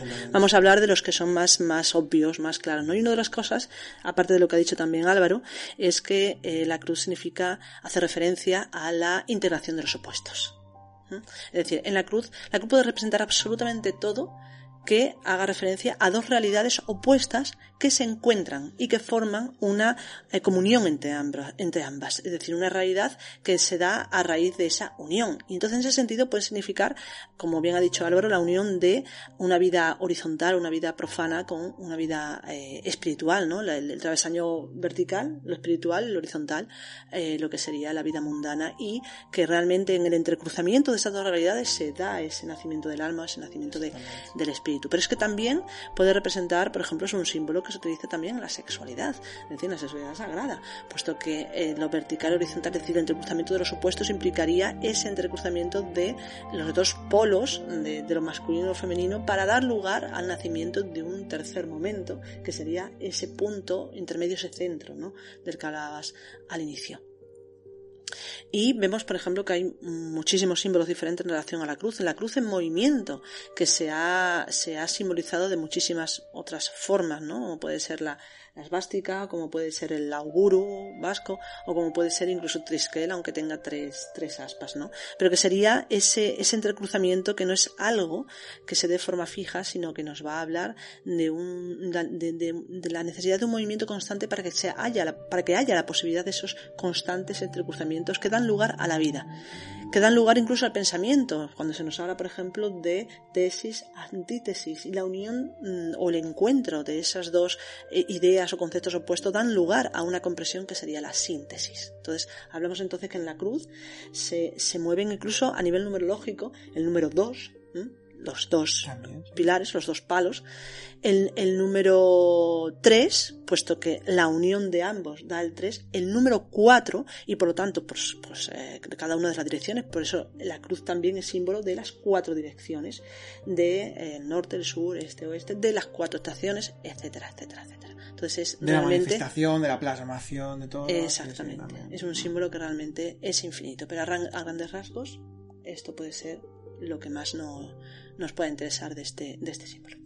Y a nivel onírico, ¿qué nos podrías comentar cuando vemos en un sueño una cruz? Teniendo en cuenta, como siempre, insistimos otra vez, que eh, no, no, es que cuando veamos una cruz siempre tenga que significar eso, porque depende del contexto particular de la persona, depende de, de, cómo interactuamos con el símbolo y en qué contexto está, pero a grandes rasgos. A grandes rasgos, como son símbolos tan universales, siempre hay que tener en cuenta, lógicamente, el resto del sueño.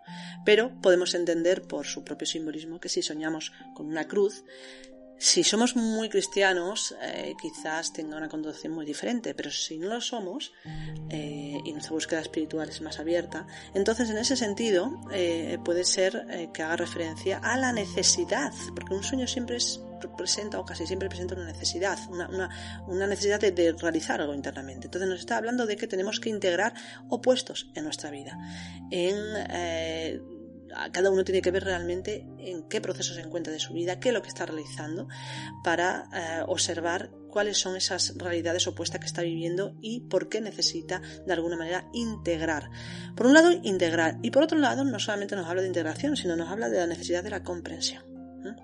Cuando la cruz aparece, la cruz siempre es eh, la comprensión. Siempre es, fíjate que es otro de los símbolos también, porque la cruz representa también al humano. El humano cuando extiende sus brazos es la cruz también. Por eso a veces puede, puede significar la necesidad de eh, expandirse eh, internamente. Es decir, la cruz, cuando nosotros hacemos la cruz con nuestro cuerpo, es un abrir expandirse de alguna manera. Por lo tanto, mm, la cruz puede representar eso, el que necesitamos expandirnos o el que necesitemos encontrar comprensión en nuestra vida o la necesidad de integrar eh, realidades o situaciones opuestas para extraer el punto en común y así pues, eh, bueno, pues entender nuestra, nuestra vida y nuestro proceso interno de una forma más, más profunda. Muy bien. Bien, pues dicho esto, ya terminamos con, el podcast de esta semana. Esperamos que os haya sido, como siempre, que intentamos que sea de, provecho, de utilidad eh, para vuestra propia reflexión. Y bueno, pues eh, os deseamos buena semana.